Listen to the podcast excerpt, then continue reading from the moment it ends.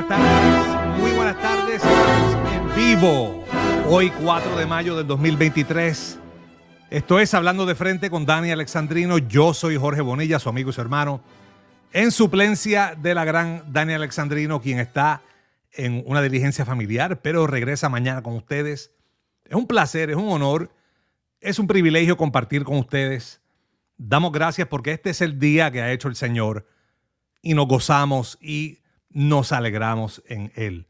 Eh, agradezco las expresiones de cariño, las expresiones, eh, la bienvenida grata que ustedes me han dado, que me dieron en el día de ayer y las expresiones que han compartido subsiguiente al programa. Y pues estamos con ustedes en el día de hoy para hablar de frente, para compartir el, el acontecer de lo que está ocurriendo en Estados Unidos y de las cosas que nos afectan a la comunidad, especialmente aquellas que no hablan los medios de prensa especialmente aquellas que no hablan los medios de prensa que se supone que sirvan a nuestra comunidad, a la comunidad hispana. Ayer precisamente hablamos de esto. Y para resumir, eh, porque tenemos mucho material que cubrir en el día de hoy, hablamos de cómo los medios de prensa eh, existen para mantener al pueblo o atemorizado, o entretenido, o embrutecido. Y entonces eh, hablan de noticias con esos propósitos, ya sea para entretener, y ahí va toda una serie de boberías y de trivialidades que nada componen, o para meter miedo, o encubren muchas veces, y esta es la parte donde hablo de mantener al pueblo embrutecido o ignorante, si usted prefiere. La Biblia dice en Oseas 4:6, mi pueblo fue destruido porque le faltó conocimiento. Y muchas veces ese conocimiento que nos falta a nosotros que los medios nos ocultan, que impide que tomemos decisiones completamente informadas cuando se trata de, por quién votar o por cuáles candidatos escoger o por cuáles issues escoger. Entonces hablamos de eso ayer y precisamente en el día de ayer explotó una noticia, luego que salimos del aire ayer, explotó una noticia que muestra exactamente y confirma exactamente lo que estamos hablando. Y es esta carta explosiva que han enviado eh, dos de los republicanos más prominentes en el Congreso, republicanos que trabajan en comités investigativos. El representante James Comer, quien es el presidente del Comité de Fiscalización y Responsabilidad de la Cámara de Representantes, lo que algunos llaman el Comité de Supervisión, the Oversight Committee en inglés. Y el senador Chuck Grassley de Iowa, quien es actualmente el, ranking member o líder de, de, mayoría en el comité de presupuesto, pero quien fue por muchos años presidente del comité de los jurídicos del Senado, que es el comité que investiga cosas, que confirma jueces, que confirma procuradores generales, directores del FBI. Entonces, estos dos integrantes del Congreso enviaron ayer e hicieron pública una carta al, al licenciado Merrick Garland, quien es el eh, secretario de Justicia o entiéndase el Procurador General de la República y al honorable Christopher Wray, quien es el director del FBI, del Buró Federal de Investigación. Como dirían en Puerto Rico, el Federico número uno, Christopher Wray. Y les leo de esta carta que le circularon ayer y le hicieron pública. Estimado Procurador General Garland y Director Wray, hemos recibido divulgaciones eh, de un denunciante altamente creíbles, no clasificadas y legalmente protegidas.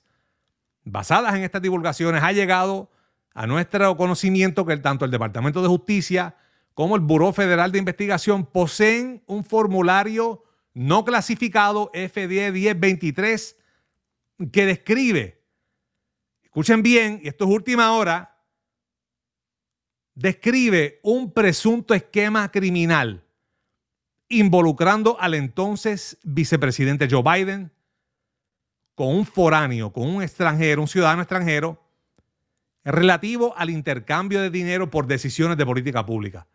Se alega que este documento incluye una descripción precisa de cómo el presunto esquema criminal o esquema delictivo se desplegó, al igual que divulga su propósito basado en la especificidad, en la especificidad presunta dentro del documento, tal parecería que el Departamento de Justicia y el FBI tienen suficiente información como para determinar la verdad y la veracidad de la información contenida en la misma. Sin embargo, no queda claro cuáles pasos, si algunos, se tomaron para investigar el asunto.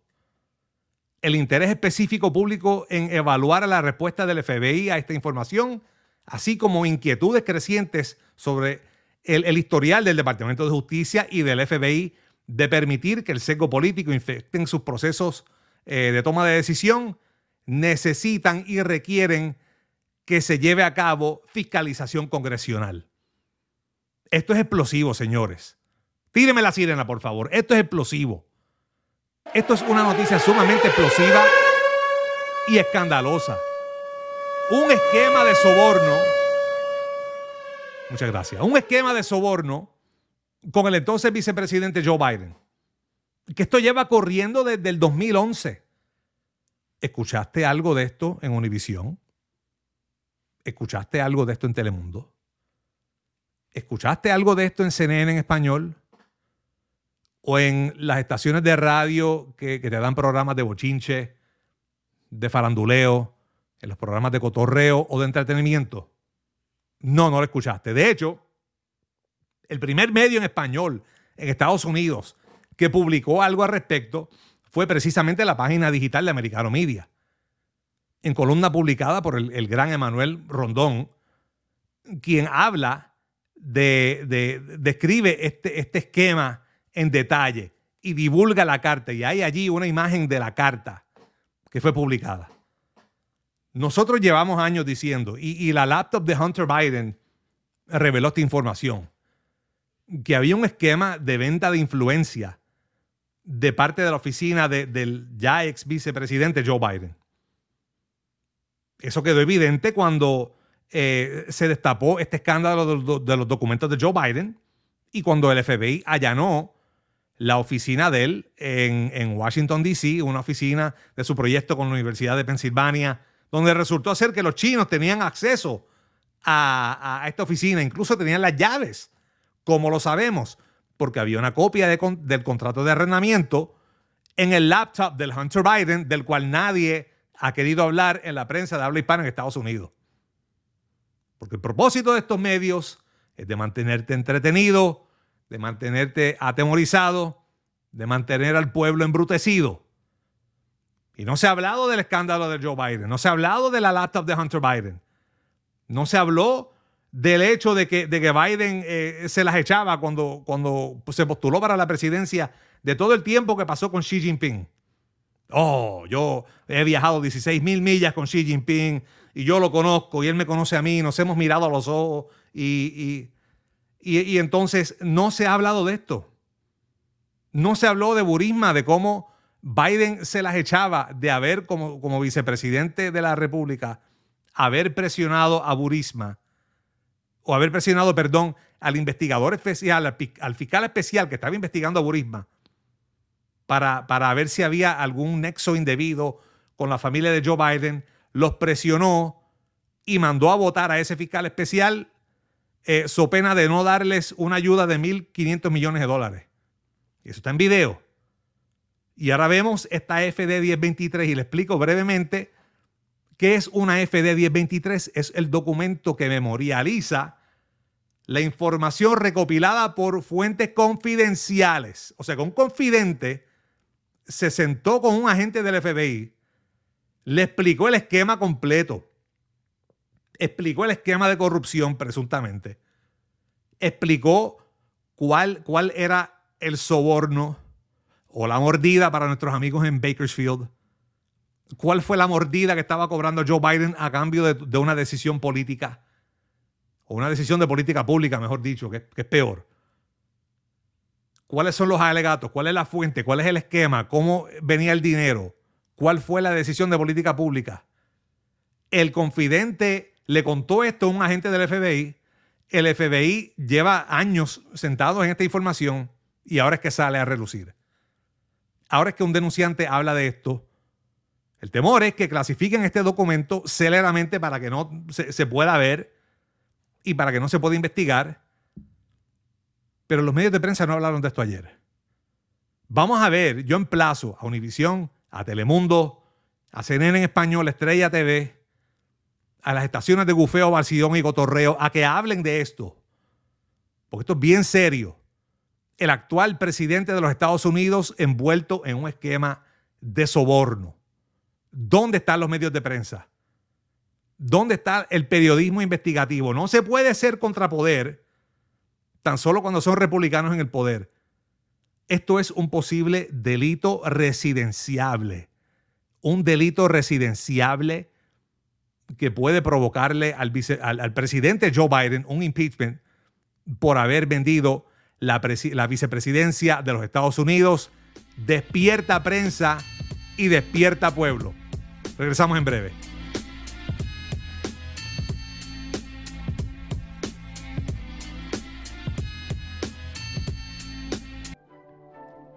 Estamos de regreso en Hablando de Frente con Dani Alexandrino. Dani regresa mañana y las acompaña mañana. Este es su amigo, su hermano Jorge Bonilla, eh, quien se place en compartir con ustedes en el día de hoy. Estamos comunicables al 305-482-6588, 305-482-6588 y al 786-590-1624, 786-590-1624. 24. Esos son los números si usted quiere llamar y compartir sus impresiones aquí en la gran cadena de Americano eh, Media. Origina Radio Libre 790 en Miami.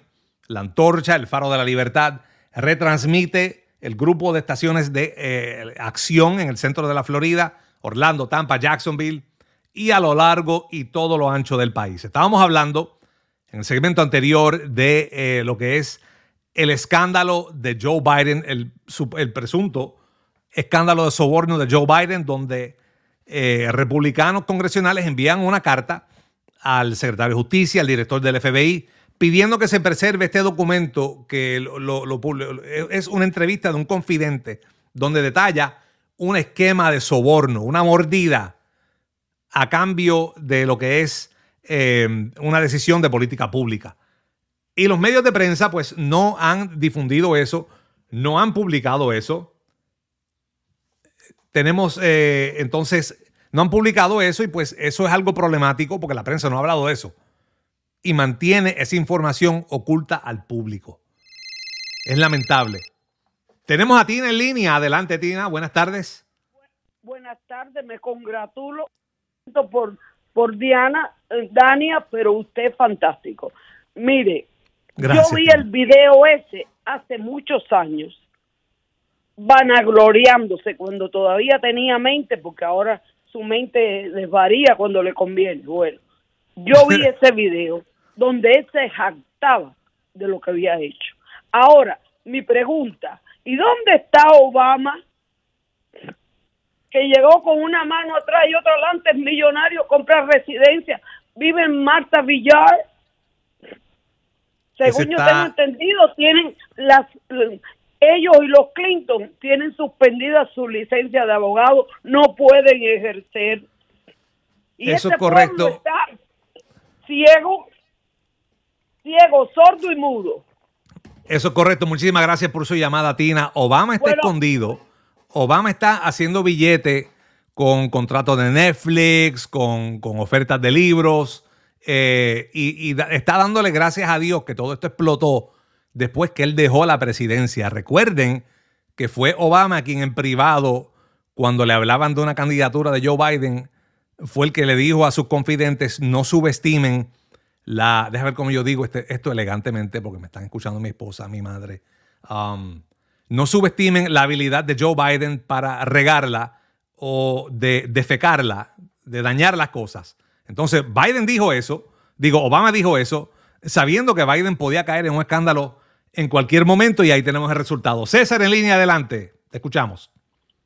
Bueno, quiero felicitarte porque tú sabes que suplantar o perdón, eh, llevar el programa de Daña no es todo el mundo que puede, dado el carácter de ella. y tú le estás La caballota es insuplantable, olvídate de sí, eso. pero tú lo estás haciendo muy bien. Mira, eh, por eso es mi disgusto y mi desprecio hacia los rinos, porque eh, ese, eso viene de hace ya, como tú dijiste, 2011, Por allí tuvimos dos fiscales, dos fiscales general republicanos puestos por los rinos para encubrir todo esto. ¿Ok? Porque el asunto es que se coludieron el liderazgo de los dos partidos para que solamente ellos pudieran guisar, comerse todo en Washington. Cualquiera que llegara a, a, a, desbaratar esa unión, los dos grupos le iban a caer encima, que fue lo que ha sucedido en Puerto Rico con los PNP y los populares. Nadie se puede asomar a desbaratar ese, nido porque los dos grupos le caen encima. Recuerda también aquella famosa escritura que dejó en el escritorio de, de Obama, es quien fue jefe de la CIA, donde le dijo, mira, la campaña de Hillary está tramando algo contra la campaña de Donald Trump y Rusia lo sabe. O sea que todos ellos sabían todo este entramado. En cuanto a Joe Biden, para terminar, ellos lo pusieron ahí porque fue puesto por ellos, porque saben que el tipo no tiene prestigio y tiene que hacer lo que ellos digan. Y eso es lo que estamos viendo hoy, que ahí está mandando todo el mundo menos Joe Biden. Él tiene que hacer lo que ellos digan porque él es un preso en la Casa Blanca. Ese tipo se supone que eh, haya recibido cadena perpetua, pero así se dan las cosas. Esperemos en el 2024 con Donald Trump solucionar esto y seguimos escuchando Americano Media. Vamos, gracias por mucho Gracias, gracias por tu llamada, César. Muy, muy tremendo planteamiento, pero sí, hay que ver realmente por qué fue que el, el delatante o el denunciante esperó hasta ahora. Esa es, eh, esa va a ser la clave. Cuando salga todo, y salgan los comités investigativos, descubran quién es el denunciante, le den la protección de denunciante. Porque esa es otra. O sea, tú, tú, el denunciante suelta el veneno, pero de que hay algo, pero no puede soltar toda la sopa hasta que le den la protección de denunciante, vengan del comité, declare, testifique y, conste todo en récord. Y ahí es que realmente vamos a saber eh, qué fue lo que pasó y por qué se tardó tanto en, divulgarse esa información, que es algo que yo encuentro bien interesante. Muchas gracias por tu llamada, eh, César. Ahora hay dos noticias. Estábamos hablando de cómo la prensa mantiene el pueblo o indignado o temeroso o embrutecido. Eh, y voy rápido con esto porque este segmento ya va en corto.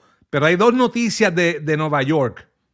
Dos noticias que salen de Nueva York que muestran el declive de la prensa. La primera de ellas es esta, esta prohibición de estufas de gas. Ustedes saben que hace como seis meses se, habló de, o menos de seis meses, se habló de que eh, se quería prohibir las estufas de gas en el país, por la cuestión del clima, por la cuestión de la grinería, el ambiente, y a lo principio se tachó y se desestimó como, como una teoría conspirativa.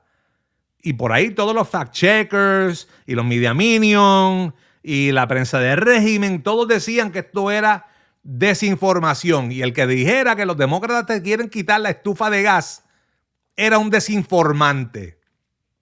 Pues resulta que salió verdad. Y el estado de Nueva York comprobó eso, eso que decimos que normalmente la diferencia entre una supuesta teoría de conspiración y la verdad son como seis meses. Lo que tú te crees que es una teoría de conspiración, dale seis meses y verás que salió y verás que fue verdad. Así que el estado de Nueva York aprueba eh, la, eliminación de estufas de gas en, las construcciones nuevas. Y si vamos al audio número uno, así fue como la gobernadora Kathy Hochul describió esto. Adelante, por favor. But we, just like we had to go from you know, long time ago, to transition from coal as your energy source. We do have to transition. There are clean energy alternatives. It's going to take time. And I want to make sure that New Yorkers don't get hit hard for the cost. So we're going to roll this out. But new buildings that are going up, they can find they can go electric, they can do heat pumps. This is how you transition. Así es como transicionamos. Así es como transicionamos. Así es como se transiciona. Dijo la gobernadora de Nueva York, Kathy Hochul, si tenías una estufa de gas o si pensabas usar una estufa de gas, pues te fastidiaste. Tienes que transicionar. De hecho, noto que en Telemundo Puerto Rico sacaron una noticia también de la transición y ya empezaron con la propaganda de las estufas de gas, lo cual, lo cual veo difícil porque en Puerto Rico gran parte de las estufas son de gas. Entonces, ¿cómo tú vas a, poner una estufa eléctrica y arriesgarte a que el pernil se te quede a mitad en un apagón o en un huracán o algo así? Las estufas de gas son esenciales en Puerto Rico y todo el mundo lo sabe. Pero en Nueva York las eliminaron, nuestros primos en Nueva York se las eliminaron, ya eh, firmaron este proyecto de ley, ya van para la transición y hay protestas en Nueva York porque esta transición trae costos. La gobernadora dice, hay que transicionar, así se transiciona, pero el que absorbe el costo es el pueblo, el ciudadano de a pie, la prensa, aplaudiendo la agenda verde como focas, no habla de esto, sino que lo cubren de la forma más florida. Escuchen cómo Univision lo cubrió en otros temas, déjenme decirles que Nueva York se convierte en el primer estado del país que prohíbe el gas natural y otros combustibles fósiles en la mayoría de los edificios de nueva construcción, lo que supone una importante victoria, sobre todo para los defensores del clima, ¿no? es una iniciativa bastante ambiciosa, se puede decir, esta ley prohíbe las estufas de gas, los hornos y las calefacciones de propano y fomenta el uso de aparatos respetuosos del clima, como bombas de calor y estufas de inducción en la mayoría de los nuevos edificios residenciales del Estado. Pero no es en todos los edificios, hay excepciones para grandes edificios comerciales e industriales como tiendas, hospitales, lavanderías y restaurantes también. Así lo, así lo describe Univision. ¿Cuánto tiempo me queda producción? Así, así lo describen. lo describen como algo bueno, como algo para el clima. No hablan del costo. Y de hecho, en ese segmento trajeron a un activista del clima para hablar del beneficio de transicionarnos de las estufas de gas, pero nada del costo al pueblo. La agenda de estos medios es empujar su agenda woke, su agenda del clima y mantener al pueblo desinformado y embrutecido. Cuando regresemos vamos a hablar de la otra noticia impactante de Nueva York. Regresamos en breve. No se vaya nadie, estoy hablando de frente con Daniel Alessandrino.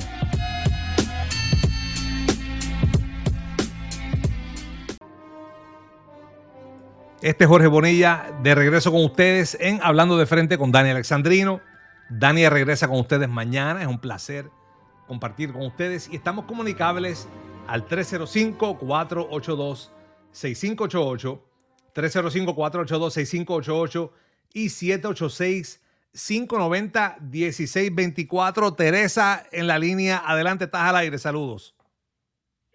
Sí, eh, buenas tardes y muchas gracias por su programa. A pesar de que está eh, sustituyendo a esta muchacha, pues lo hace muy bien y, lo explica y lo explica muy bien. Que Dios me lo bendiga. Eh, bueno, lo que tenía que decir es con respecto a todo lo que está pasando, que usted contó en estos momentos que está pasando en New York. Y, eso explica por qué tantas personas están saliendo, vendiendo sus propiedades allá, vendiéndolas rápido y saliendo de ese estado porque desgraciadamente ha caído en una en una calamidad tan grande, en un desastre tan grande que ya no era el New York tan bello en los años eh, que vinimos para acá, para este país, en los años sesenta y pico, que llegamos aquí, es triste ver, ver ese, e, e, ese estado.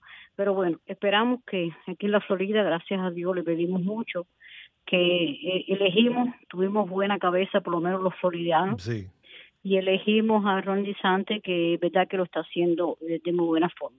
Entonces lo que, bueno, eh, eh, eh dígame, No, no, la, escucho. Entonces lo que tenemos que hacer es, eh, eh, sorprendentemente me he quedado fría con este problema de, de, de este presidente que tenemos, todas estas cosas que han venido saliendo y que no me explico cómo hay personas que pensaron que era un ejemplo eh, y que sabiendo todo lo que está pasando, inclusive con su hijo, lo que está pasando con ese menor, con ese eh, niña que tiene, que tiene como cuatro años o algo así, no la quiere reconocer y hubo que hacer una prueba de paternidad. Entonces, qué triste. Y entonces, sin embargo, nos fijamos, muchos, muchos hablamos sin pensar y nos fijamos en los efectos de Donald Trump, de que si habla así, que si habla así, que si no sabe expresarse, pero eh, estamos mirando la realidad de lo otro puesto que es este presidente que tenemos. Entonces lo que les solto, les solto es a todas las personas, por favor, que están escuchando este programa que tan bueno es, que elijan para el 2024 a un presidente que realmente levante esta nación, porque esta nación realmente es triste y en mi estado de ánimo me siento bien mal porque veo que está cogiendo un curso que Dios solamente puede librar a Estados Unidos de lo que de lo que parece que va a venir. Y ese, me imagino que esa esperanza va a estar puesta sobre este presidente eh, Donald Trump que sí, él merece ser reelegido otra vez porque se le quitó, se le quitó deshonradamente con fraudes y trampas su segundo mandato. Muchas gracias y que Dios me lo bendiga. Teresa, no se me vaya, antes que se me vaya, rapidito. Usted dice que fue a Nueva York. ¿En dónde en Nueva York usted fue? Eh, bueno, yo fui la parte de lo que es la, la parte de baja de lo que es Manhattan. Muy bien, el bajo Manhattan. sí, tengo una una eh, una pariente mía ahí y pasé 15 días ahí con ella y la depresión fue tan grande de ella y de mí que inclusive yo, gracias a Dios, vivo aquí en la Florida y no quería no quería ver con mis ojos lo que se contaba por la televisión y lo que se decía no tanto por la televisión como en los eh, eh, por ejemplo como en las estaciones estas de ustedes que son más eh, o sea se dicen dicen correctamente sin mentir a las cosas. Entonces es deprimente. Le digo que es, deprimente, lo que se está lo que se está viendo allá. Ojalá que en la Florida nunca lo veamos. Bien triste. Le agradezco su llamada Teresa. Le, le pregunto porque yo nací y me crié en los sures de Brooklyn. Eh, soy, así que yo conozco, yo me crié para Nueva York de los 70, aquello era una zona de desastre. Llegó el alcalde Rudy Giuliani y lo limpió, pero entonces, como todo, entraron los gobiernos socialistas. Eh, después de Giuliani fue Bloomberg que mantuvo lo que hizo Giuliani. Después entró Bill de Blasio, el socialista, literalmente un sandinista, literalmente. Eh, no hay fact check el que me pueda disputar esa. El hombre es literalmente un simpatizante sandinista el sandinista Bill de Blasio destruyó la ciudad y ya lo, que le queda a Eric Adams, bendito, es administrar los escombros, pero eso es un desastre. Eso volvió a lo que era la Nueva York de mi niñez cuando me estaba criando en los sur de Brooklyn. Muy triste y como, como usted dice, Teresa, es muy cierto que hay gran cantidad de gente mudándose de Nueva York para acá, para la Florida. Yo estoy originando este programa desde el, el búnker en el Comando Central, en el centro de la Florida. Eh, y vienen para acá. Y, yo lo que les exhorto es, por favor, son bienvenidos a la Florida, vengan para acá. Tráiganse en la pizza, tráiganse en los queniches, tráiganse en los bagels. El cheesecake ya está disponible en varios supermercados, pero por favor, dejen la política allá, porque no queremos que se destruya a Florida como se destruyó a Nueva York y como se destruyeron tantos otros estados de donde viene la, gente que se muda para acá, para la Florida. Tenemos a David en línea. David, ¿este es el shipmate? Pregunto. ¡Hurra! ¡Hurra, shipmate! Dímelo, shipmate, ¿qué es la que hay? Mira, eh, hablando de trans, oye, ¿por qué todo comienza con trans? Transición, transgender y toda esa cosa. Mira, ahora quieren modernizar el equipo letal de las Fuerzas Armadas. O sea, ahora los, los tanques de guerra van a ser eléctricos, los barcos de guerra, los, los portaaviones van a ser eléctricos. Yo no me explico. O sea, estos, vehículos estos vehículos militares son para un propósito solamente, único, destruir. Exacto. Y con y con batería y esa y eso esas tonterías con eso no se puede. O sea, lo que lo que están haciendo esta gente es transformando esta nación una, una nación débil, una nación de hombres féminos. Eso es lo que quieren ellos. Es, mira, es increíble. O sea, lo, que están haciendo es feminizando al macho cabrío de este país. Y eso con eso no se puede bregar. Bueno, están tratando de, feminizar. de la única manera que nosotros podemos, de la única manera que nosotros podemos ir a una guerra, ganarla, es con machos no con feminos ni con mujeres. Y eso es lo que están haciendo aquí. Mira, el asunto este, mira, el asunto este en Nueva York con las estufas de gas. Ya mismo van a venir a, fastidiar con los barbecues. Se fastidiaron los gay parties. Y ahí sí que van a tener problemas. Imagínate, un eso es un lío. Gracias por tu llamada, David. Eh, ¿Producción cuánto me queda? Es, eh, como dije, eh, es un problema, es un, es, un, problema serio con esto que está pasando con las Fuerzas Armadas. A lo que David hace referencia es a este reporte que salió eh, que indica que el, Departamento de Defensa quiere transicionarse. ojalá yo tuviera cuatro horas o tres horas para explicar toda esta cuestión de trans, de transicionar. Esto es un marxismo cultural que no me va a dar el tiempo de explicarlo, pero es un fenómeno que es completamente intencional a través de todas las instituciones.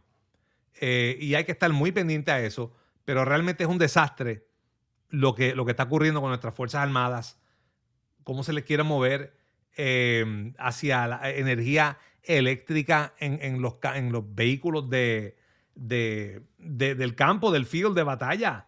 Tú no puedes tener que te tiren un EMP y te liquiden el tanque y el portador de personal. Es una completa ridiculez. Pero pues hay que analizar eso y hay que estar pendiente para ver cómo esto evoluciona, pero yo no le veo potencial a eso y yo no veo cómo eh, eso, eso prospere. Tenemos a Elizabeth en línea. Adelante, Elizabeth, bien breve.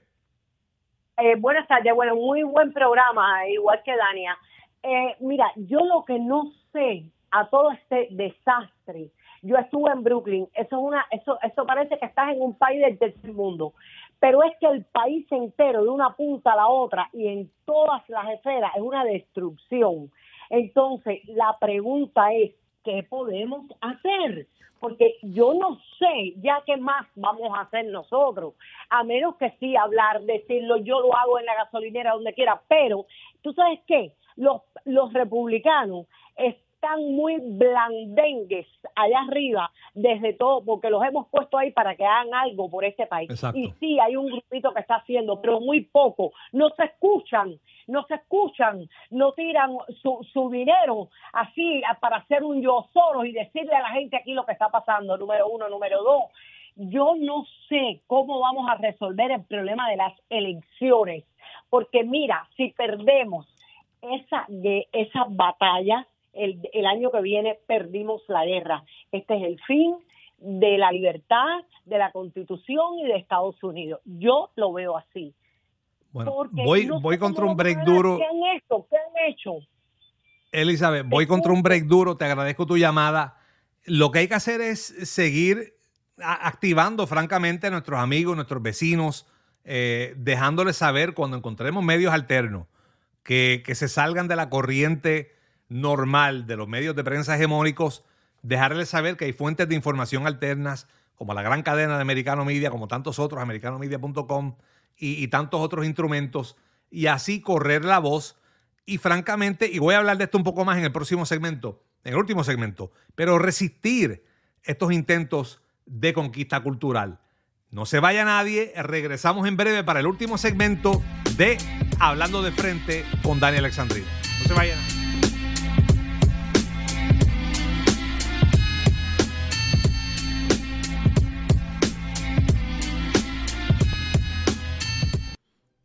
Ya estamos de vuelta en el segmento final de Hablando de Frente con Dani Alexandrino. Este es Jorge Bonilla en suplencia de la gran Dani, a quien regresa mañana. La, caballota ciertamente es insustituible, pero ha sido un placer eh, ayudar aquí y colaborar con ella mientras ella atiende una diligencia familiar, pero ya estará de regreso con ustedes mañana. Un, par de cositas rápidas que quiero tocar antes de volver a las llamadas sabemos que tenemos eh, llamadas en línea. Quiero darle un, update. El gatillero de Atlanta fue arrestado anoche y tal como les dije, había un issue de salud mental. Él fue licenciado de la Guardia Costera en enero, em, salió de la Guardia Costera, terminó, cumplió su término de, me parece que fueron cinco años, y resulta ser que tenía un problema de salud mental, estaba en disputas con la Administración de Veteranos porque eh, no, le, querían suministrar un medicamento de salud mental que, estaba requiriendo, que aparentemente es adictivo, se lo querían controlar, el hombre dijo no, y ahí se formó un lío, se los dije que era un problema de salud mental y verán como ese aspecto de la noticia se desaparece de los titulares para insistir con la cuestión del desarme. Eso es lo primero. Lo segundo, el CEO de Budweiser se zapatea de la campaña de, Dylan Mulvaney, como sabemos, el, el, influencer transgénero que promovió Bud Light, em, luego que hiciera eso, eh, las ventas de Bud Light se fueron en picada. Literalmente ni regalado, la gente lo quiere. Bud Light está regalando a, a, concesionarios, a distribuidores para tratar de promover ventas, pero hasta ahora ha habido una caída de 26%, una pérdida en valor de 6 mil millones de dólares. Esto fue una cosa eh, catastrófica y el CEO dice, eso no fue una campaña eh, completa, eso fue un influencer, una caja de cerveza, una foto, pero no importa, sigue siendo Bud Light. ¿Y qué serán ahora en, el 5 de mayo, en este día de fiesta artificial hispano que se inventaron, cuando las cheladas, creo que dije eso bien, las cheladas eh, que promueve Budweiser son bajo la marca de Bud Light. Están contando con vender chelas mañana 5 de mayo o como le dijo Barack Obama, 5 de 4. ¿Tienen el audio? 5 de 4. Ah, los agarré, no te dirán, no hay problema. Welcome, uh, Ahí está. De 5 de 4. Muchas gracias, señor presidente. 5 de 4. Eso es lo que piensan de, este día artificial de, feriado fake, que es el 5 de mayo, para los que no saben, es un feriado regional mexicano que celebran el momento en que los mexicanos le ganaron a los franceses en la batalla de Puebla en el 1862. En otras palabras, se conmemora una, el, Estado de Puebla, ni siquiera todo México, porque no les importa, es el Estado de Puebla conmemora un triunfo militar sobre los franceses, lo que los alemanes llaman horas laborables, y de ahí salió este día artificial que se supone que sea un día de toda la hispanidad en este país, cosa que es completamente fake. Y por último, eh, tal como les dije, el desgaste, el declive en Nueva York, este incidente en el tren donde lamentablemente un, hombre homeless murió luego que tenía problemas de salud mental, estaba actuando agresivamente en el tren, vino un marine eh, detrás de él, le puso una llave que es conocida como la mata león y lo puso en esta mata león, lo tuvo sostenido en ella por 15 minutos porque el hombre estaba actuando de forma amenazante, lamentablemente el joven muere, un paciente de salud mental, un montón de políticos de izquierda, AOC, eh, la congresista Diana Presley, tantos otros de Nueva York brincaron y dijeron, no, esto fue un asesinato, esto es un... Pero señores, quien realmente mató a ese joven es la ciudad de Nueva York, que elige a, a funcionarios y a fiscales que no enjuician el crimen. Este hombre tenía un antecedente delictivo extenso, más de 40 casos y una orden de arresto pendiente por conducta amenazante si alguien mató a este joven, fue la ciudad de Nueva York. La gente de Nueva York tiene el derecho a trenes seguros, andar por calles seguras, no forradas de orín y excremento. ¿Ok? Y quien falló a este joven fue la ciudad de Nueva York. No fue, lamentablemente, y vamos a ver cómo se desenlace este caso, pero eso muestra, por un lado, la prohibición de estufa de gas, por otro lado, gente muriendo en los trenes y, todos estos problemas pasando, gente siendo empujada por los trenes, apuñaladas en los trenes. Vemos el disloque en prioridades en el estado de Nueva York. Tenemos llamadas, tenemos a Moisés en línea. Adelante, Moisés, buenas tardes. Buenas tardes, muy buen programa, siempre escucho a Dania y pues fascinante programa. Y se dicen con datos y los datos pues eh, son los datos. Mira, eh, se está hablando de la preocupación que hay eh, del sistema. El sistema que viene nadie lo podrá evitar porque está en la Biblia. La Biblia dice que se levantará un hombre en Daniel 2 que será un, dictador que tendrá que habrá una sola religión, una sola moneda y una sola religión. Eso se está planificando ya. La palabra se cumple. Eh, dice la palabra que este hombre será eh, homosexual porque de las mujeres no hará caso. Eso está en Daniel. Y de la religión de sus padres tampoco. Ok, ahora, Mientras esto está sucediendo, que hay una agenda para el 2030, que es para el 2030 se supone que ya esté este sistema funcionando, que es el sistema de la marca del anticristo, el 666. Eh, lo más principal que la gente está preocupado es denle en su corazón al Señor, que el Señor en su palabra promete escaparnos de este terrible gobierno que vendrá. La Biblia habla de un arrebatamiento de y ya se está hablando de ovnis y que si hay presencia de ovnis, que si cosas, que se desaparecen la gente de la, de la tierra. Pues mira, eso no, es, eso no es nuevo porque está en la palabra. El Señor dice que se, llevará a su iglesia antes que se manifieste este hombre de pecado. Ahora, escucha bien, mientras, mientras esto sucede, hay que trabajar. No podemos quedarnos de manos cruzadas porque tenemos que volver a regresar a Trump para atrás porque él, él, respeta al Señor, él tiene temor del Señor. Y aunque muchos dicen por ahí que él es un anticristo, pero bueno, anticristos son los que están contra él. Porque si él quiere la Biblia en las escuelas para atrás, si quiere la oración para atrás en la escuela, si, si, si oraban antes de ir a trabajar, si todos los que trabajan con él en su gabinete eran, cristianos, la mayoría, y quiere lo mejor para este país, entonces los anticristianos son los anti-Trump. Así que vamos a regresar a las bases, Trump tenía todo controlado.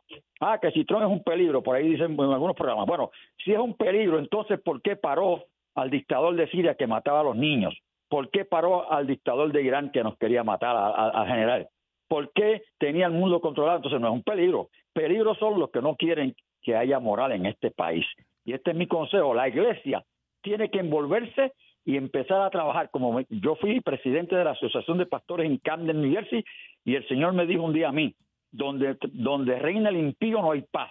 Y entonces yo le hablé a los pastores, nos reunimos, empezamos a trabajar en Camden, la primera oficina hispana que la formamos en Camden, eh, traímos un alcalde, logramos sacar un alcalde cristiano, e íbamos todos los pastores a orar con él todas las mañanas. Camden comenzó a cambiar, porque donde gobierna el impío no hay paz pero donde gobierna el que, está, eh, que tiene temor del Señor hay paz. Así es que las iglesias, por favor, pastores, nosotros logramos poner tres pastores en la Junta de Educación en Camden, New Jersey, un pastor en la Junta de Zoning, y, logramos sacar un alcalde hispano que se fue con el con el evangelista Chamba, que era un hombre del Señor, que ya partió con el Señor, y con un helicóptero ungieron la ciudad completa de Camden. Eso es lo que necesitamos nosotros, tomar la ciudad de los cristianos, y en vez de apoyar el pecado, volver a las bases. Porque uno de los salmos dice, si los fundamentos se deshicieren, ¿qué ha de, qué ha de hacer el justo? Tenemos que volver a, a Segunda Crónica eh, 14, 714, si mi pueblo se humillare. 714, sí, sí. Así que Gracias por su llamada, Moisés. Gracias por su llamada. Eh, ciertamente es hora de regresar y con esto los voy dejando ya. Es, es hora ciertamente de regresar a esos valores eh, fundacionales de este país. Es hora de regresar a esa idea de que nuestros derechos no nos fueron dados ni por un gobierno, ni por hombres, ni por reyes, sino por un creador. Y esos derechos son inalienables. Nadie te lo puede quitar. Tu derecho a expresarte libremente, tu derecho a congregarte libremente, tu derecho a, influir en la educación de tus hijos. Estos son derechos que nadie te puede quitar. Y como he venido diciendo en estos par de días, hay, hay todo, un, todo un, concierto para mantenerles atemorizados, para mantenerles ignorantes de lo que está pasando, para mantenerles eh, iracundos y airados. Pero es importante seguir estos otros medios alternos e informarse. La verdad es la que nos hará libres a fin de cuentas. Muchas gracias por su sintonía. Dios me los bendiga a todos. Y será hasta la próxima. Dani regresa mañana. Hasta la próxima. This podcast is a part of the C Suite Radio Network. For more top business podcasts, visit c-suiteradio.com.